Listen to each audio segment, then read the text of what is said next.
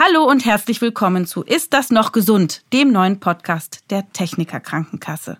Mein Name ist Dr. Jael Adler, ich bin Ärztin mit eigener Praxis in Berlin, schreibe Bücher und an dieser Stelle spreche ich jede Woche mit Expertinnen und Experten über die Themen, die für unsere Gesundheit wichtig sind. Heute geht es um ein Leiden, das fast schon Teil der Popkultur ist. So viel wird darüber geredet und geschrieben.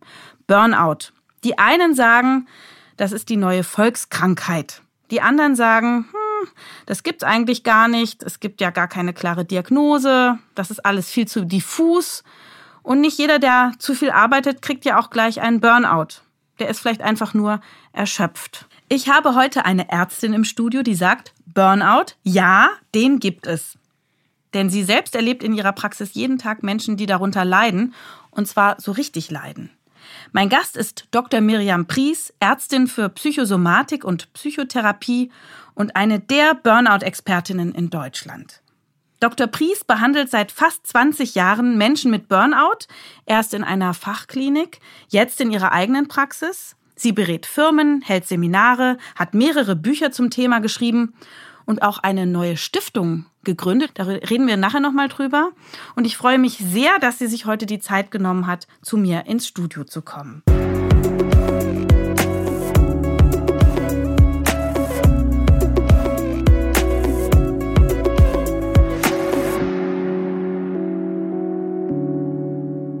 Herzlich willkommen, Frau Dr. Miriam Pries. Vielen Dank für die Einladung. Erklären Sie uns mal Burnout aus dem Englischen ausgebrannt. Was heißt das eigentlich? Also wenn wir es genau nehmen, Sie haben das ja eingangs schon gesagt, eigentlich gibt es Burnout als Diagnose nicht oder gab es lange Zeit nicht. Und die WHO hat es jetzt kürzlich anerkannt als eine eigenständige Krankheit, die in Zusammenhang mit Arbeitsüberlastung gesehen wird. Burnout ist am Ende nichts anderes als eine Erschöpfungsdepression. Der Unterschied zwischen einer Erschöpfungsdepression und Burnout ist, dass jeder, der ein Burnout hat, ist depressiv und erschöpft, aber nicht jeder, der depressiv ist, ist so erschöpft wie ein Burnout. Und die Symptome eines Burnouts zeigen sich auf unterschiedlichen Ebenen. Auf der Verhaltensebene, auf der emotionalen Ebene, auf der gedanklichen Ebene und auf der körperlichen Ebene. Und auf diesen vier verschiedenen Ebenen haben wir unterschiedliche Symptome, beziehungsweise auf diesen vier verschiedenen Ebenen können wir ausbrennen. Das heißt, wenn ich jetzt äh, mir diese vier Ebenen nochmal äh, vorführe innerlich, mhm. mhm. wie kann ich genau überprüfen, ob ich jetzt äh, Gefahr laufe, ein Burnout zu entwickeln oder es vielleicht schon habe? Das Gefährliche ist, dass der Weg in ein Burnout häufig unentdeckt ist. Also auch das ganz wichtig. Burnout entsteht niemals über Nacht, auch wenn das für die meisten und nicht nur für die meisten Betroffenen, sondern auch für das Umfeld so erscheint. Das heißt also, Mensch, gestern war doch noch so fit und heute ist er umgefallen und fällt aus. Wie kann das sein? Das ist aber nicht so. Burnout entsteht manchmal über Jahre, meistens über viele, viele Monate und entwickelt sich in vier verschiedenen Phasen. Und, auf, und in diesen vier verschiedenen Phasen gibt es auf den vier verschiedenen Ebenen, die ich eben gerade angesprochen hatte, unterschiedliche Symptome. Wie entsteht denn ein Burnout? Es ist ja lange davon ausgegangen worden, dass diejenigen, die zu viel arbeiten, ausbrennen. Und ähm, das ist nicht der Fall. Ja, was ist vor allem zu viel? Genau, also es war ähm, lange Zeit ja ein Tabu, niemand hat darüber geredet. Und lange Zeit ist eben dort davon ausgegangen worden, dass die zu viel gearbeitet haben. Und als ich dann in der Klinik mit den Betroffenen dort in der Behandlung auch ähm, saß, ähm, gab es Einzeltherapie, Gruppentherapie, ist mir relativ schnell deutlich geworden, dass der Arbeitsaspekt gar nicht so zentral war sondern das, was wesentlich entscheidender war, war Folgendes. Und das sage ich auch immer in meinen Vorträgen. Wenn man das einmal verstanden hat, dann hat man am Ende auch den Ansatz, wie man Burnout wieder loswerden kann, beziehungsweise heilen kann und wie man auch gar nicht erst in ein Burnout rutschen kann. Jeder, der ausgebrannt war, hatte immer konfliktreiche Beziehungen mit äh, dem Partner oder beruflich oder mhm. privat, ja, konfliktreiche Beziehungen oder keine sozialen Kontakte mehr. Und jeder, und das ist entscheidend gewesen, hat die Beziehung zu sich selbst verloren. Also nochmal, konfliktreiche Beziehung, oder keine sozialen Kontakte mehr. Und jeder hat die Beziehung zu sich selbst verloren. Und in dem Moment, wo mir das deutlich wurde, fing mein Weg auch der, der ganzen späteren Beratung ähm, an, zu erkennen, das, was so entscheidend für unser Leben ist, für unsere Gesundheit ist, ist gelingende Beziehung. Wir stehen ständig in Beziehung. Wir stehen beruflich in Beziehung. Wir stehen privat in Beziehung. Wir stehen in Beziehung mit dem Leben an sich, mit den Lebenssituationen. Wir stehen in Beziehung mit den Dingen, die wir tun. Und wir stehen in Beziehung mit uns selbst. Und wenn Beziehung gelingt, gelingt Leben. Und je weniger Beziehung gelingt, umso weniger gelingt Leben, Störung beginnt und irgendwann Krankheit. Es gibt ohne Konflikt niemals ein Burnout. Und der Konflikt kann nicht nur im Außen sein, also in privaten oder beruflichen Beziehungen oder im Konflikt zum Beispiel mit einer Lebenssituation. Ich möchte bestimmte Dinge, die mir passieren, eine Trennung oder ein, ein, äh, eine Mobbing-Situation vielleicht am Arbeitsplatz oder ein Verlust, ein Scheitern möchte ich nicht wahrhaben. Oder Beziehung kann sein, mir gefällt meine Arbeit nicht mehr. Ich funktioniere eigentlich nur noch. Das heißt, der Konflikt ist niemals nur der zwischenmenschliche Konflikt, sondern das, was wir im Leben tun. Und es kann innerlich der Konflikt sein. Das heißt, ich weiß eigentlich gar nicht genau, wer ich bin. Ich lebe im Außen ein Leben, was mir gar nicht entspricht. Ich gebe eine Rolle vor oder ich gebe vor, etwas zu sein, was überhaupt nicht mit mir eigentlich und mit meinen wahren Bedürfnissen zu tun hat. Oder ich stehe im Konflikt mit meinen Gefühlen. Ein ganz zentraler Aspekt und vielleicht kommen wir später noch darauf zu sprechen, dass diejenigen, die sich erschöpfen, nicht mit ihren Gefühlen umgehen können. Die, die fühlen gar nicht mehr richtig. Die haben vergessen, was es heißt zu fühlen. Woran erkennen wir eigentlich, dass wir in guter Beziehung sind? Und gute Beziehung ist dadurch gekennzeichnet, dass wir im Dialog sind. Und der Dialog ist nicht einfach nur eine verbale Kommunikationsform, sondern das ist die Fähigkeit, dem anderen zu begegnen. Das heißt also ein Austausch zwischen ich und du, ein Gleichgewicht zwischen Nehmen und Geben. Ich komme genauso darin vor wie du. Das Wir, was entsteht, ist zu gleichen Anteilen. Und das alles auf Grundlage von Interesse, von Offenheit, von Empathie, von Augenhöhe, Respekt und Wertschätzung. Wenn der Dialog allerdings nicht gelingt, dann haben wir den Konflikt. Und wenn wir jetzt zurück zum Beispiel kommen, können wir uns ja mal überlegen, und da können wir die Hörer vielleicht mit einbeziehen, ähm, mal zu schauen, wo in der letzten Zeit eine Sache sehr wichtig gewesen ist und es war nicht möglich, darüber in den Dialog zu gehen. Das kann in einer privaten Beziehung gewesen sein, es kann in einer beruflichen Beziehung gewesen sein.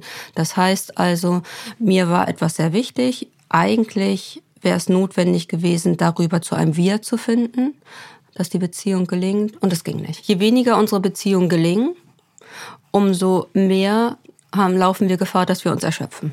Ich bringe Ihnen einmal ein Beispiel eines Mannes, der sich um einen Job beworben hat, um eine Position, die ihm von seinem Vorgesetzten immer wieder auch versprochen worden ist, aber in, am Ende nicht eingehalten. Und der Vorgesetzte hat Bedingungen an den Mann gestellt, die für ihn nicht möglich gewesen sind, so auch umzusetzen. Und es war kein wirklicher Austausch darüber möglich.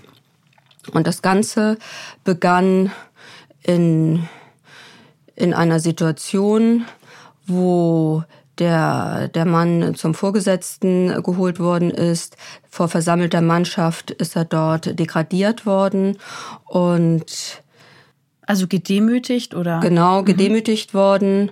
Und ähm, das war im Grunde genommen die, die Einleitung eines späteren Burnouts. Ähm, in der allerersten Phase, wenn der Dialog nicht mehr möglich ist, ne, der Mann, dem gelang es nicht, da sich dem Chef gegenüber zu behaupten und ähm, auch später hat er sich nicht getraut, das Gespräch zu suchen. In der allerersten Phase, in dem es eben nicht mehr möglich ist, im Dialog sich auszutauschen, beginnt die erste Phase des Burnouts ist die sogenannte Alarmphase. Und in dieser Alarmphase haben wir so ganz typische Stresssymptome. Wir haben Herzrasen, sind aufgeregt, wir sind angespannt, ähm, wir, wir zittern, haben so schweißnasse Hände und gedanklich sind wir eigentlich die ganze Zeit dabei zu überlegen, Mensch, ähm, was kann ich jetzt eigentlich tun, um die Situation zu lösen? Emotional ist eine gewisse Angst dort zu erkennen und ähm, vom Verhalten her ist eine, eine, eine Kampfbereitschaft zu sehen. Und die Alarmphase geht immer eine gewisse Zeit lang gut. Und je weniger es mir aber gelingt, auch in dieser Alarmphase wieder zurück in den Dialog zu gehen, also den Chef zur Beiseite zu nehmen oder sich am Ende nochmal nach der Besprechung mit ihm zusammenzusetzen und zu sagen, Mensch, so ist es nicht möglich, ich kann nur das und das machen. In dem Moment, wo das nicht möglich ist, beginnt häufig die nächste Phase. Das ist eine Widerstandsphase. Und die Widerstandsphase, die ist darüber gekennzeichnet, dass wir ähm, körperlich anfangen, irgendwann chronische Symptome zu entwickeln. Das heißt also ähm, typische Rückenbeschwerden, Bauchschmerzen. Kopfschmerzen, genau, Schlafstörungen. Genau, typisch, sowas? genau, genau, typische ähm, Symptome, wo wir eigentlich unsere körperliche Schwachstelle haben. Mhm. Ähm, ich fange an, Migräne zu bekommen. Ich habe Verspannung. Ich habe zunehmende Rückenschmerzen. Ich merke, dass meine Allergien anfangen, ähm, stärker Ohr zu werden. Und Ohrgeräusche sagen meine Ohrensausen, Patienten mir ganz oft. Ohrensausen mhm. kommen dazu. Ne? Das ist so dieser erste Moment, ähm, kennen Sie vielleicht in dem Moment, wo das so für einen kurzen Moment Total weggeht. Ja, genau. Ja, genau so. ne, wo es ganz kurz taub, fällt. Ja. Mhm. Ähm, dann ähm, das ist so der, der, erste, mhm. der erste Schritt. Und irgendwann ähm, geht es dann weiter. Mhm. Und ähm, Herz-Kreislauf-Symptome sind zum Beispiel ganz mhm. typisch auch in der Phase. Das Interessante ist, dass Sie äh, beschreiben bei solchen psychischen Notlagen, dass plötzlich wirklich eindeutige körperliche Symptome auftreten, unterschiedlicher Art. Und was ich auch interessant fand gerade, mhm. dass Sie sagen, da wo man seine Schwachpunkte hat. Und das ist eben entscheidend. Ne? Also es ist eben häufig so, dass äh, Leute denken so, Mensch, das sind eingebildete Krankheiten oder das kann doch nicht sein. Wie kann es eigentlich sein, dass ähm, unser Körper reagiert, wenn ähm, die Psyche nicht mehr in Ordnung ist? Ne? Also wenn die Psyche aus dem Gleichgewicht geht. Plötzlich sagte eine Frau, äh, ich habe so einen Hals. Mhm.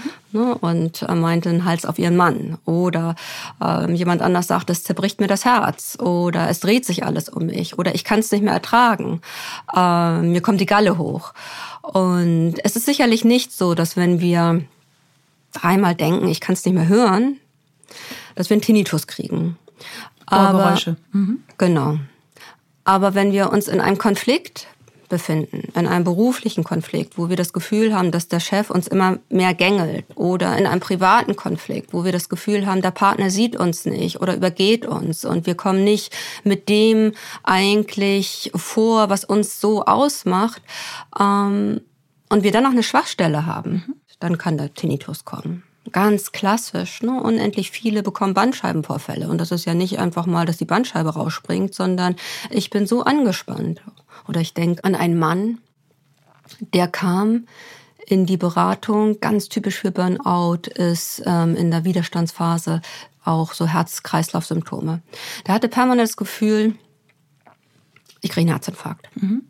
Und der es war so, dass der, wenn der auf Reisen war, der hat, ähm, musste irgendwann an jeder zweiten Raststätte Halt machen, weil er das Gefühl hat, so jetzt, jetzt ist vorbei. Enge Gefühl in der Brust, strahlte in den linken Arm aus. War bei, und ich glaube bei vier verschiedenen Kollegen, Kardiologen, die haben nichts gefunden. Und als er in die Behandlung kam, erzählte er, dass er von der Geschäftsreise mal früher nach Hause kam und seine Frau nicht alleine vorfand. Und dem hat es im wahrsten Sinne des Wortes das Herz zerbrochen. Dann gab Scheidung, erbitterter Trennungskrieg und ähm, das hat er nicht wirklich verarbeitet. Ne? Ähm, er, er wollte das nicht fühlen Und ähm, ich sagte ja eingangs, dass sich das häufig immer so leicht anhört, im Dialog zu sein, gute Beziehung zu leben.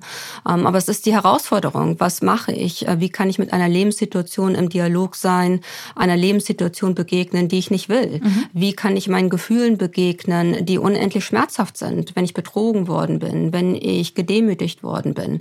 Wie, wie kann ich da auch mit meinen Gefühlen umgehen? Und der, dem war es nicht möglich. Der hat es so verdrängt, dass er irgendwann angefangen hat, über seinen Körper zu fühlen und ähm, die Herzinfarktsymptomatik mhm. entwickelt hat.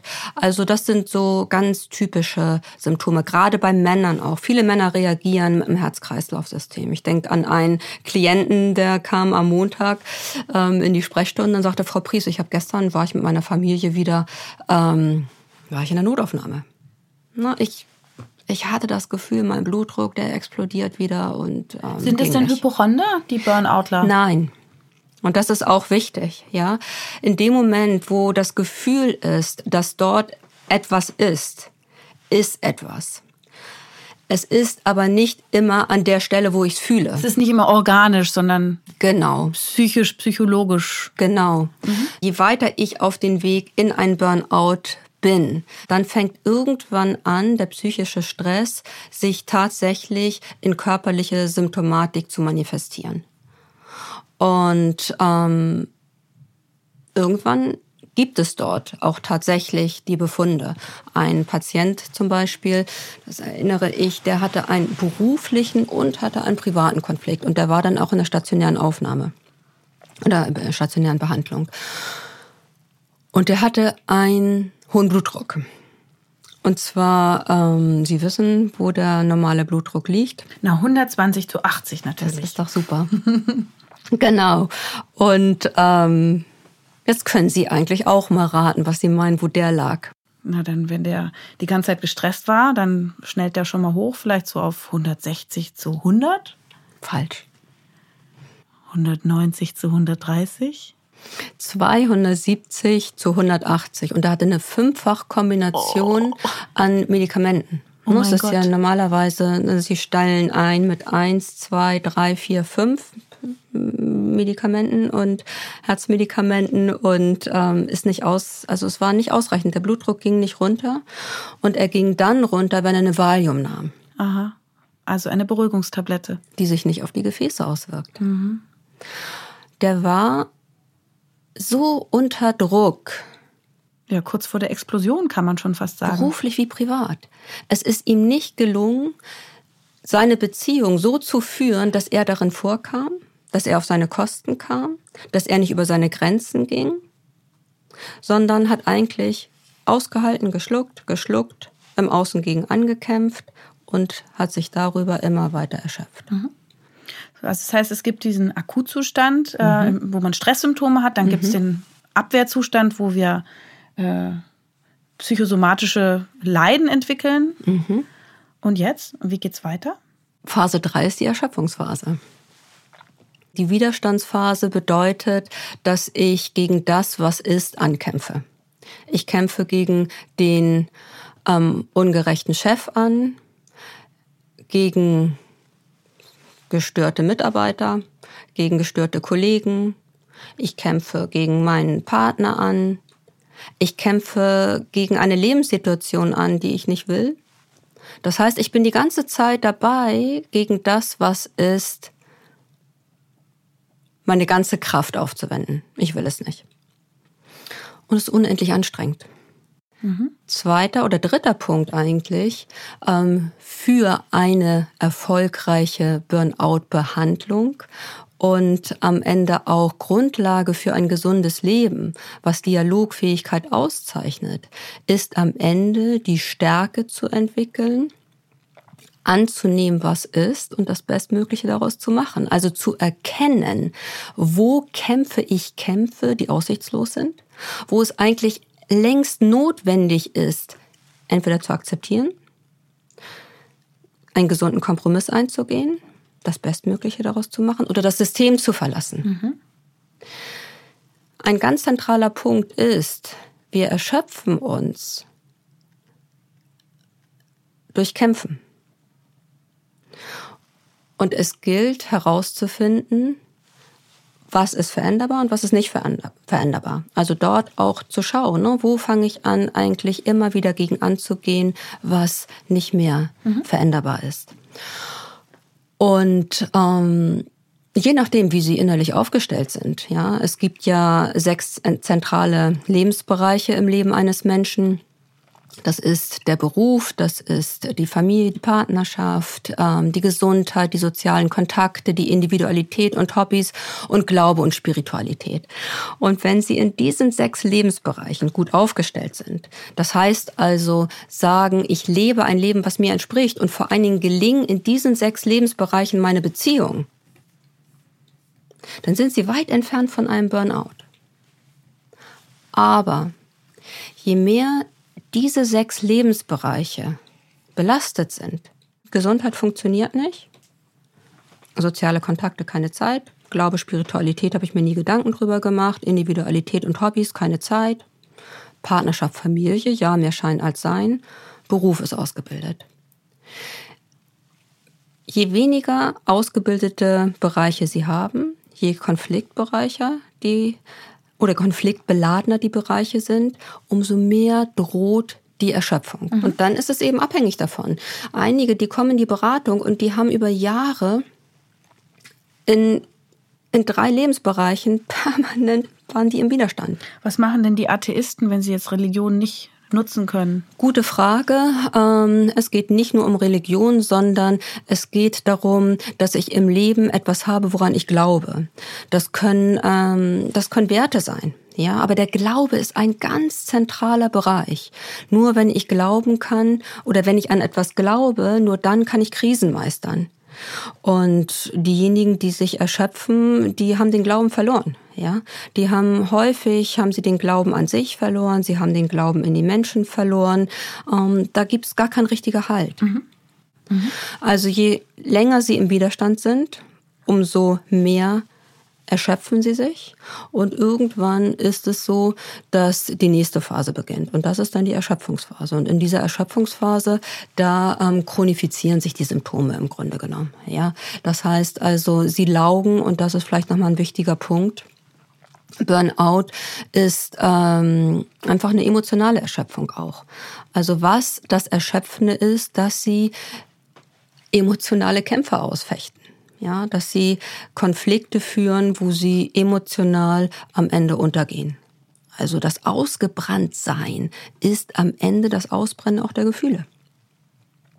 Und ich habe das gehört äh, von einer Betroffenen, die sagte, die hat nichts mehr gespürt ähm, in ihrer Familie, also weder für ihre Kinder noch für ihren Mann, obwohl sie sie eigentlich mhm. liebte, aber irgendwie konnte sie es nicht mehr fühlen. Ja, ja. Und das ist ein ganz, ganz typisches ähm, Symptom. Das ist dann in der Rückzugsphase, also ganz am Ende der, der Entwicklung. Aber in der Erschöpfungsphase beginnt es schon. Der Mann erzählte, irgendwann hat er seine Gefühle angefangen abzutöten, dass ihm der Chef und seine Demütigen egal waren. Oder eine Frau sagte, ich wusste, mein Mann betrügt mich seit zwei Jahren, ähm, aber ich habe nicht mich getraut, mich zu trennen. Ja, ich wusste nicht, wo ich sonst hin sollte und also habe ich aufgehört zu fühlen, was das eigentlich für mich bedeutet. Also die Gefühle zu unterdrücken ist ein ganz, ganz typischer Mechanismus, der in der Widerstandsphase anfängt und sich in der Erschöpfungsphase und in der Rückzugsphase aus, auswirkt. Ganz viele haben auch von ihrer Kindheit an nie wirklich gelernt zu fühlen. Für die ist es, ähm, ich denke an einen Mann, der sagte, also Frau Pries, ich habe mir irgendwie, Sie fragen mich, wie ich mich fühle. Ich habe mir da noch nie wirklich Gedanken drüber gemacht. Ähm, tja. Wie kann, man, wie kann man das denn lernen zu fühlen? In sich hineinhorchen in sich hineinhorchen und überhaupt erstmal Kontakt aufzunehmen. Und ähm, der hat sich über den Körper gefühlt. Ich habe gedacht, sagte er, das ist also nicht fühlen heißt gut gehen. Mhm. Und erst als ich solche starken Schwindelattacken hatte, habe ich gemerkt, irgendetwas stimmt nicht. Aber mir hat der Körper gesagt, dass etwas nicht stimmte.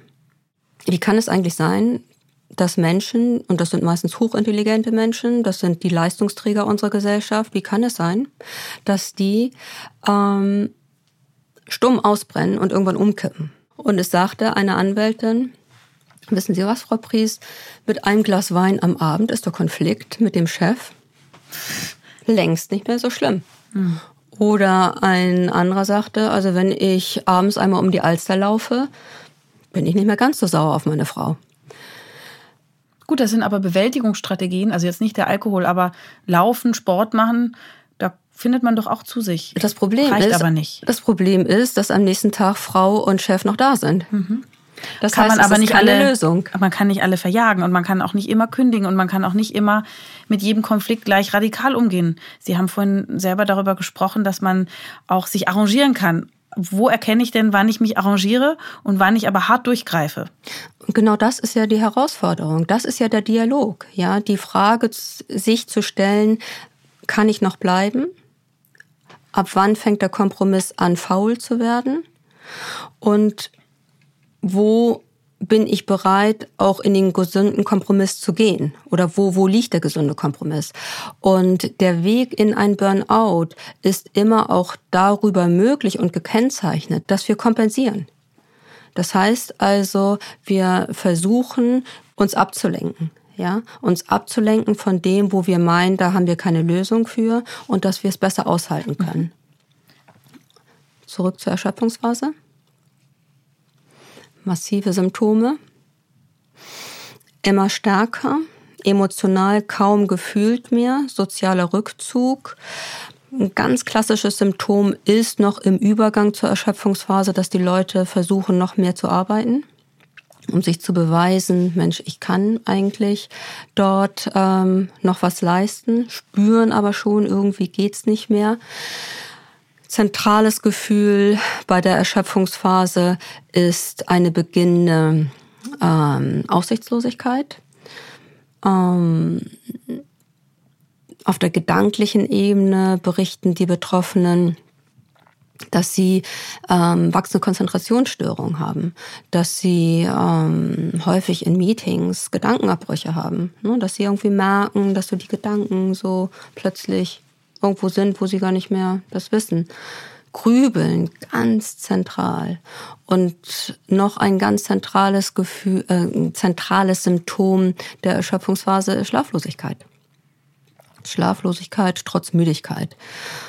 Ich ähm, hatte da jemanden, wenn ich dran denke, der erzählte, der befand sich in dieser Phase, der erzählte, dass er abends um, um elf ins Bett ging, machte das Licht aus und um eins war hellwach. Ne, machte Licht an und die Frau wusste Bescheid, drehte sich um, schlief weiter und er fing an zu lesen. Und er sagte, Frau Pries, wenn ich nicht gelesen hätte, hätte ich drei Stunden lang wach gelegen und gegrübelt. Ich konnte nicht mehr schlafen. Und wenn er Glück hatte, fand er noch ein bisschen Schlaf so für zwei Stunden. Es ist so wichtig, zu sehen, jemand, der wirklich unter einem Burnout leidet, der in den Weg dahin ist, hat massivste Symptome. Ja, dieser Mann hatte sechs Jahre lang, hat er nicht mehr als drei bis vier Stunden Schlaf pro Nacht gehabt. Mhm. Da habe ich auch gedacht, Wahnsinn. Das macht auch schon krank. Wie kann ein Mensch das aushalten? Mhm. Also wir muten uns unendlich viel, viel zu lange zu. Also nochmal, der Dialog ist nicht nur eine verbale Form der Kommunikation, sondern es ist die Fähigkeit, Beziehung so zu gestalten und zu leben, dass ich darin vorkomme.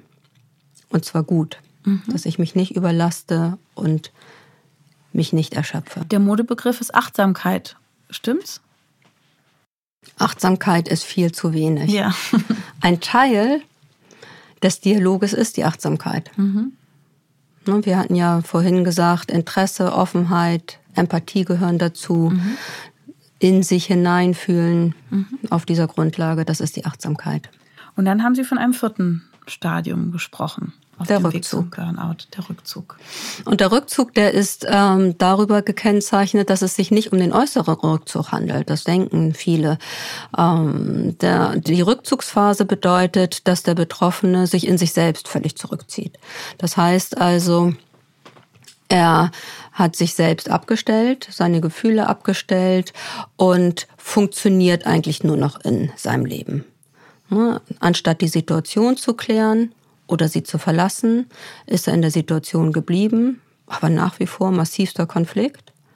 Und ist selbst nicht mehr wirklich vorhanden. Im Außen ist scheinbar alles in Ordnung. Ähm, und dort gibt es dann ähm, weitere Chronifizierung der, der, der Symptome. Die Schlaflosigkeit nimmt zu, die Schmerzen werden stärker, die Infekte häufen sich. Es ist ein völliges Ausgelaugtsein. Es sagte eine Frau, das war eine 30-Jährige, die dann auch in die stationäre Behandlung kam, die sagte, für mich war nachher am Ende alles eigentlich total zu viel. Ich konnte noch nicht mal mehr mir morgens die Haare föhnen. Oder ähm, ein Mann sagte, ich stand an der Käsetheke und wollte eigentlich den Käse aus dem Regal nehmen. Und mich überfiel so eine massive Erschöpfung, dass ich es nicht mehr konnte. Also diese Kraftlosigkeit, das ist ganz bezeichnend für diese Erschöpfungsphase.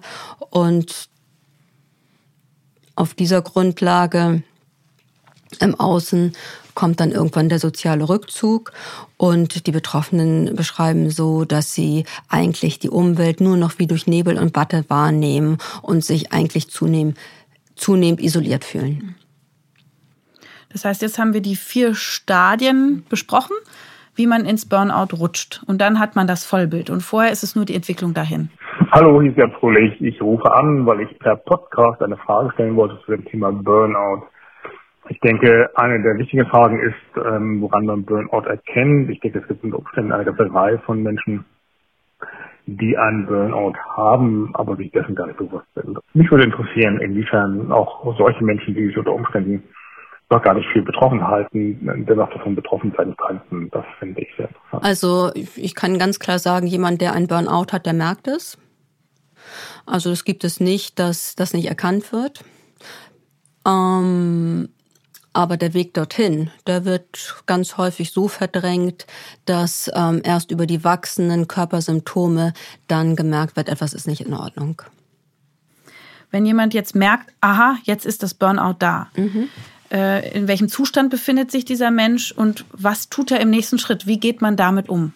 Na, das ist die Frage. Wir hoffen ja, dass durch den Podcast hoffentlich alle rechtzeitig aufwachen und überhaupt gar nicht mehr ähm, in die erste, zweite oder dritte oder sogar vierte Phase kommen, sondern in dem Moment, wo ich merke, eine Störung fängt an in meiner Beziehung, kläre ich das, wie auch immer die Klärung dann aussieht. Sobald ich in der Alarmphase bin, den Dialog verliere, dann rangehen. Wenn mir das nicht gelingt oder jetzt jemand äh, zuhört und dann äh, merkt, Mensch, ich habe Körpersymptome oder die oder das, was wir besprochen haben, dann ist der allererste Punkt, das zuzulassen und zuzugeben. Das nicht runterzuspielen, sondern ernst zu nehmen. Zu sagen, okay, ich merke, irgendwie habe ich mich wohl überlastet.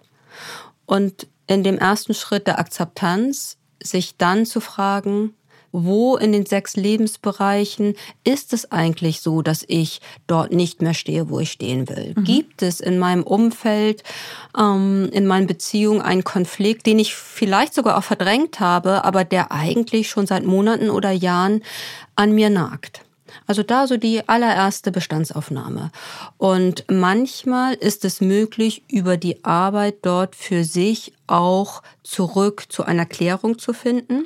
Ganz allein ohne Hilfe auch? Ja, mhm. also die Konflikte klären und zwar so sauber klären, dass am Ende entweder die Beziehung wieder gut ist oder dass ich vielleicht auch die Beziehung verlassen muss, ja. Aber dass die Klärung da ist. Und dann ist nämlich der, der Strom, das Feuer, ja, ist weg. Da ist die Belastung weg. Mhm.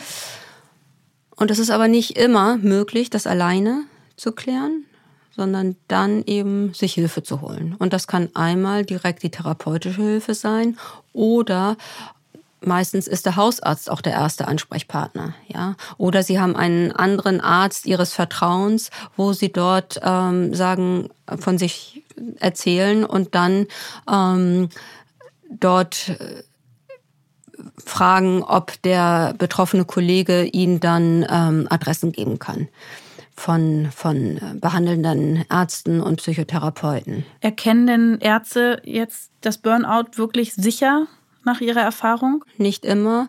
Interessanterweise wird manchmal viel zu schnell ein Burnout diagnostiziert, wo eigentlich etwas anderes ist. Mhm. Und häufig ist dann auch so, naja, ich schreibe sie jetzt mal eine Woche äh, krank und dann ist gut. Mhm. Ist ja gar nicht gut. Mhm. Ja.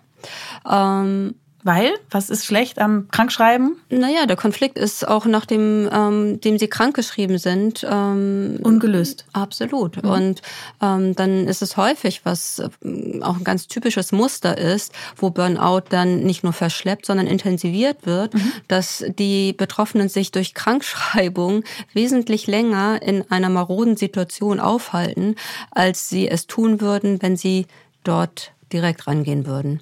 Es ist schwierig, Therapeuten zu finden. Die sind ja, also Zum Teil die Wartezeiten sind mehrere Monate. Ja. Was halten Sie von Online-Angeboten?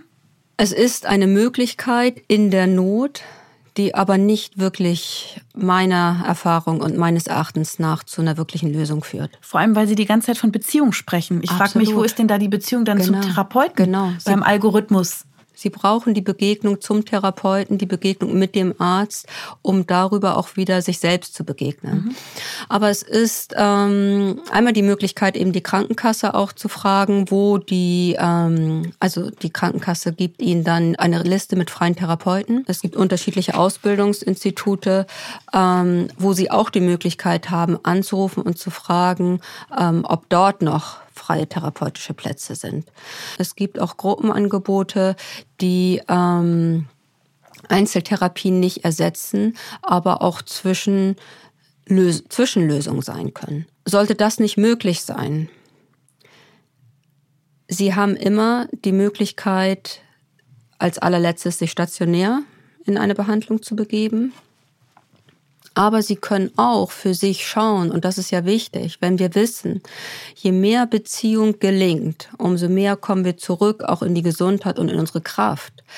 Ganz konsequent wieder die Beziehung zu sich aufzunehmen für sich eine Bestandsaufnahme zu machen und zu gucken, Mensch, diese sechs Lebensbereiche, dass ich dort einen Schritt wieder zurückgehe. Kann ein Freund sein, Freundschaft wieder zu verstärken oder in dem individuellen Bereich, wenn Sie spüren, ich komme mit mir wieder in, in Kontakt, wenn ich zum Beispiel Musik mache oder wenn ich Sport mache, nicht als Kompensation oder wenn ich in der Natur bin oder wenn ich tanze, wenn ich kreativ bin. Also auch dort ganz bewusst zu gucken, was kann ich tun, dass ich konsequent wieder auf meine Kosten komme.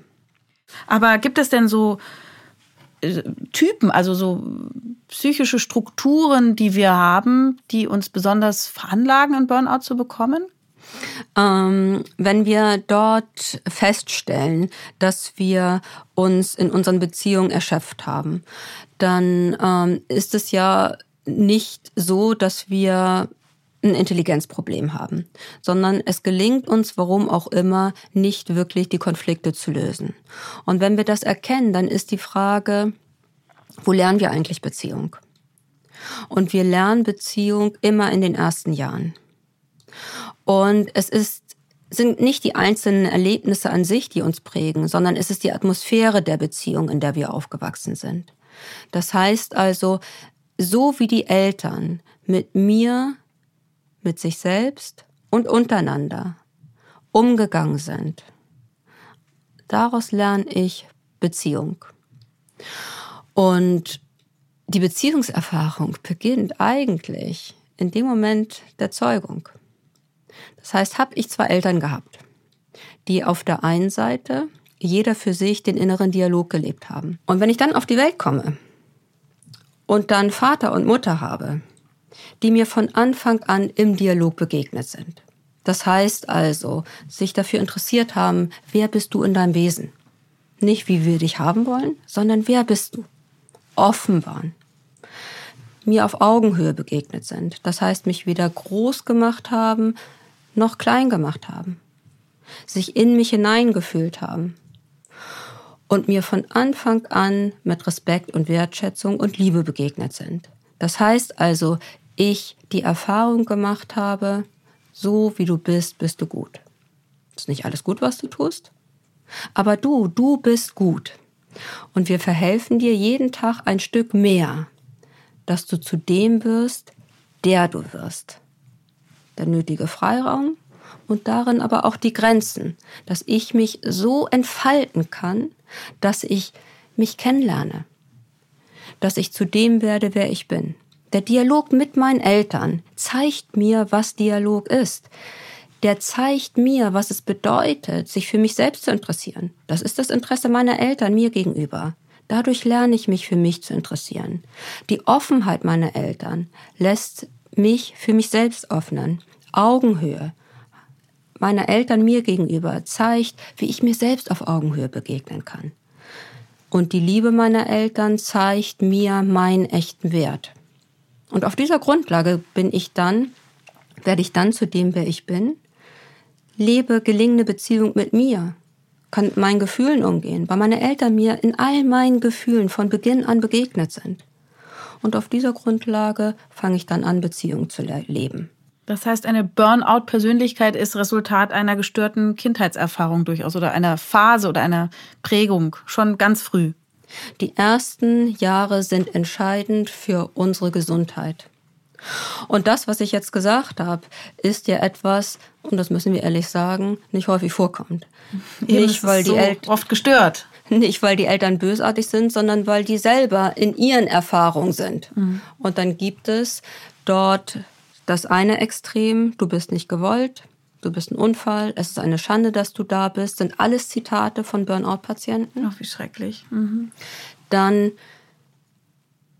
du bist dazu da, dass es mir gut geht, mhm. du hast bestimmte Vorstellungen von uns zu erfüllen, also ne, du bist nur gut, wenn du leistest. Oder das ganz andere Extrem, wir heben dich in den Himmel, loben dich, für alles, was du tust. Aber das ist ja auch nicht, dass ein gesunder Selbstbezug entwickelt wird. Kommen da Narzissten raus, also Leute, die sich äh, überhöhen und sich selber ganz großartig finden genau. und die genau. anderen nicht sehen? Genau. Das heißt also, wenn Sie fragen, gibt es Burnout-Persönlichkeiten? Die gibt es, aber wichtig ist, fernab der Klassifizierung zu sehen, unsere Persönlichkeit wird in den ersten Jahren gestaltet durch die Begegnung mit unseren Eltern. Und das gilt jetzt nicht darum, dass wir das mit Vorwurf sehen oder mit Anklage, sondern im tiefen Verstehen, warum es unendlich vielen erwachsenen Menschen nicht möglich ist, das zu leben, wonach sich ja jeder sehnt. Mhm. Gelingende Beziehung. Und wenn jemand aufwächst in einer Atmosphäre, wo er lernt, du bist nur gut, wenn du leistest, mhm. nur dann sehe ich dich, dann weiß er, ich muss leisten. Für ein Kind ist es unendlich notwendig, geliebt zu werden.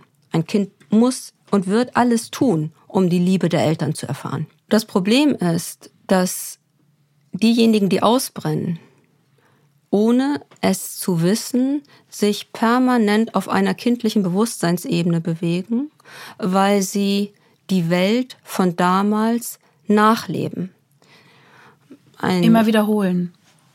Genau, das heißt also jemand, der nicht die Erfahrung macht, so wie du bist, bist du gut, sondern das ist an Bedingungen geknüpft, der hat auf der einen Seite natürlich einen unendlichen Schmerz darüber, einen unendlichen Verlustgefühl und auch die Überzeugung der Minderwertigkeit. Ich bin nicht so gut, wie ich bin. Und gleichzeitig den Wunsch, aber ich möchte, ich möchte einmal anerkannt sein, mhm. ich möchte geliebt werden. Das heißt, um das zu erreichen, muss ich tun, muss Bestleistung bringen. Und wenn mein Chef mir dann sagt, so, jetzt gibt's ein neues Projekt und ich spüre, eigentlich kann ich nicht mehr, dann kann ich nicht sagen nein, sondern in mir geht die Not hoch, aber ich möchte doch endlich anerkannt werden. Und es ist grauenhaft zu fühlen, dass ich nicht geliebt werde. Also gehe ich über meine Grenzen, ohne dass mir das eigentlich bewusst ist, um dieser inneren Not zu entkommen. Wie therapieren Sie Ihre Patienten? Im Dialog. Und wie lange dauert ein Dialog? Kommen die dann so eine Therapiestunde jede Woche einmal. Die Patienten legen sich auf die Couch, gucken an die Decke oder wie muss ich mir das vorstellen? Ich habe eine Couch dort tatsächlich auch stehen, ähm, aber da kann man sich nicht draufliegen. Ähm, das ist, ähm, da kann man nur sitzen.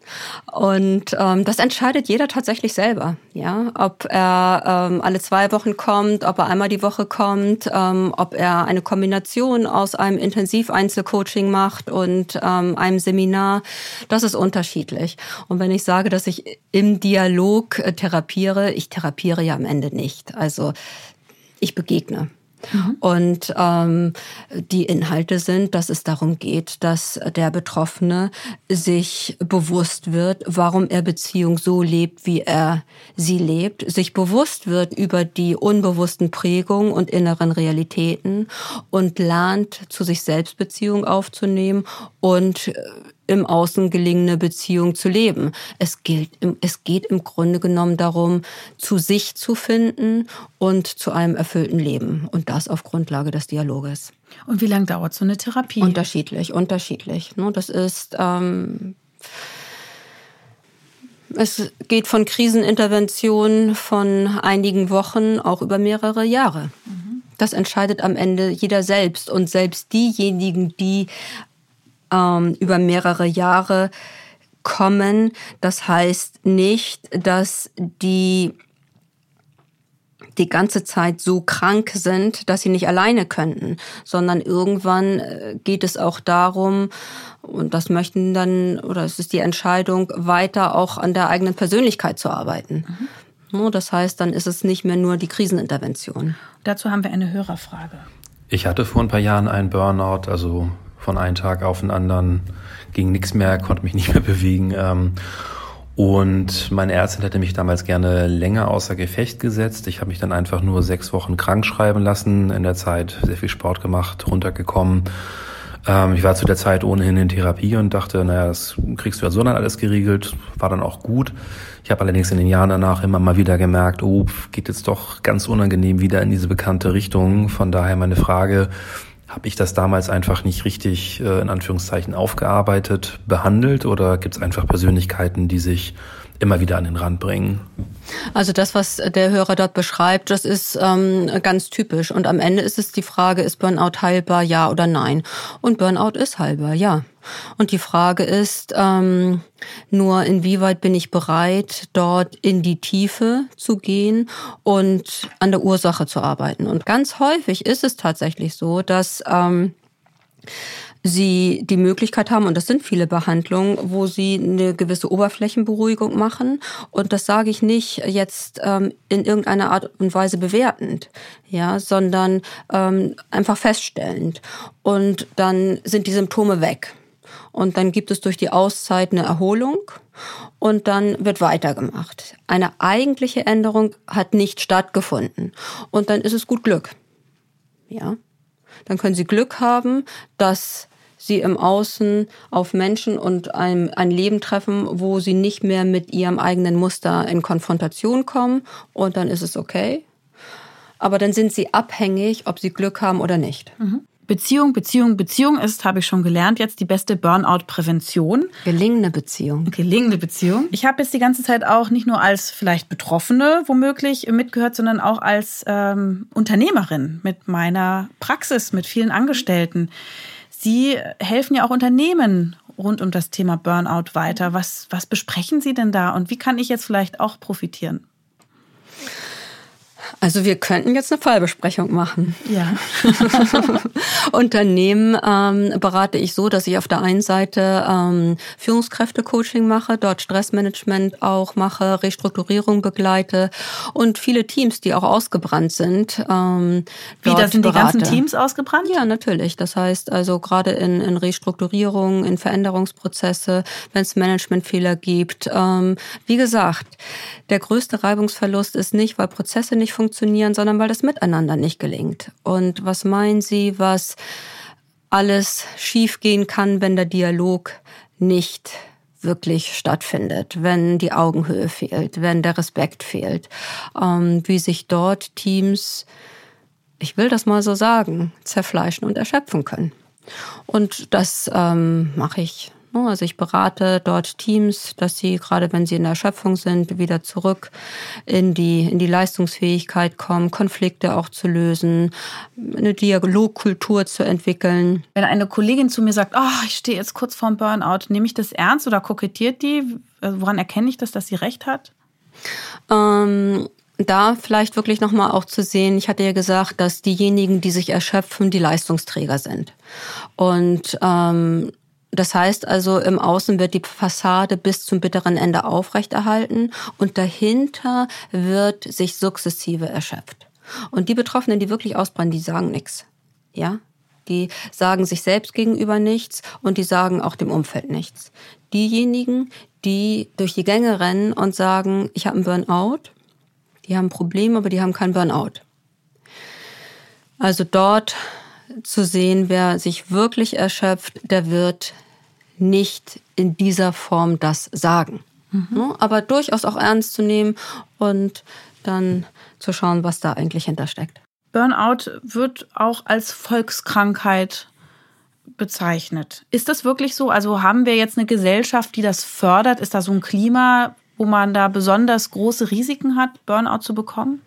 Dann ist ja am Ende ähm, immer auch die Frage, ähm, in was für einer Gesellschaft leben wir, was Beziehung anbelangt.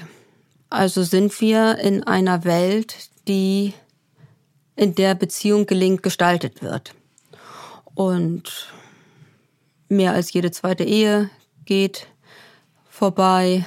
Gucken Sie sich politisch die ganze Situation an. Also der Dialog wird ja immer unmöglicher. Wir sind doch sozial verbunden in den sozialen Medien müssen wir uns mal kurz darüber austauschen, wie nochmal die Definition von sozial ist. Wenn wir in den sozialen Medien verbunden sind, dann ist die Frage, tun wir das auf Grundlage des Dialoges? Existieren da eigentlich noch die Voraussetzungen, Interesse, Offenheit, Empathie, Wertschätzung? Findet dort tatsächlich das Gleichgewicht zwischen ich, du und wir statt? Oder geht's eigentlich dort die ganze Zeit nur noch um mich, mich, mich, mich, aber auch nicht im echten Sinne, wer ich tatsächlich bin, sondern wie ich gerne sein möchte. Also die Frage ist, leben wir in einer Gesellschaft, in einer Welt, in der wir wirklich den Dialog suchen, die Begegnung suchen mit dem, was ist, mit dem Echten, das Authentische? Oder haben wir immer mehr diesen Blick und auch die Augenhöhe verloren und fangen an, uns auf unterschiedlichen Ebenen immer mehr nur noch um uns selbst zu drehen. Ihre drei Tipps für unsere Hörerinnen und Hörer. Es gibt so unendlich viele Tipps. Was sind die drei wichtigsten? Ich glaube, ich würde als allererstes den ersten wichtigsten Tipp, den ich geben würde, innezuhalten. In sich hineinzuhorchen, den inneren Dialog zu suchen und sich auf die Suche nach der inneren Stimme zu machen. Das hört sich vielleicht für einige abgehoben an, das ist aber gar nicht abgehoben, weil am Ende wissen wir ganz genau, was richtig für uns ist und was nicht, fernab von Verstand, sondern wir fühlen es. Also sich hinzusetzen und mal zu fragen, so wie es gerade läuft, wie ich mein Leben lebe, bin ich das? Und das, was als erstes kommt, nehmen Sie es ernst. Als zweites, im Außen den Dialog aktiv leben. Das heißt also Interesse, Offenheit, Augenhöhe, Wertschätzung, Empathie zu lernen und aktiv zu leben. Je mehr ich meine Beziehung gestalte, umso mehr finde ich meinen Wert. Und dann achten Sie darauf, dass Sie in jeder Beziehung, nicht nur zwischenmenschlich, sondern auch das, was Sie tun, dass Sie das im Austausch tun, dass es immer ein Gleichgewicht zwischen Nehmen und Geben gibt. Gucken Sie, dass Sie auf Ihre Kosten kommen. Ganz wichtig. Und ich muss eins noch anfügen. Machen Sie sich immer auch auf die Suche, ohne das jetzt endlos zu machen, aber seien Sie offen für die eigene Herkunft und fragen Sie, was daraus hat möglicherweise dazu geführt, dass ich mich selbst blockiere. Nicht im Vorwurf, sondern im Verstehen, Erkennen und dann kann ich es lösen. Sagt Dr. Miriam Pries. Vielen Dank für dieses tolle Gespräch. Ich danke Ihnen. Und wer jetzt noch tiefer ins Thema einsteigen will, der liest Burnout kommt nicht nur von Stress von Dr. Mirjam Pries, erschienen im Südwestverlag 2013 und ganz aktuell auch als Hörbuch.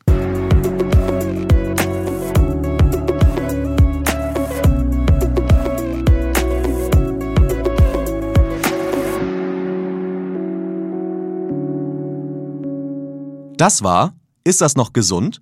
der Gesundheitspodcast der Techniker. Alle zwei Wochen bekommt ihr hier auf dem Podcast-Kanal eine neue Folge zu hören. Für die Neugierigen in Langform, für die Eiligen als kurze Wissensinfusion. Welche Themen wir als nächstes behandeln, erfahrt ihr im Newsletter der Techniker. Danke fürs Zuhören und bis zum nächsten Mal.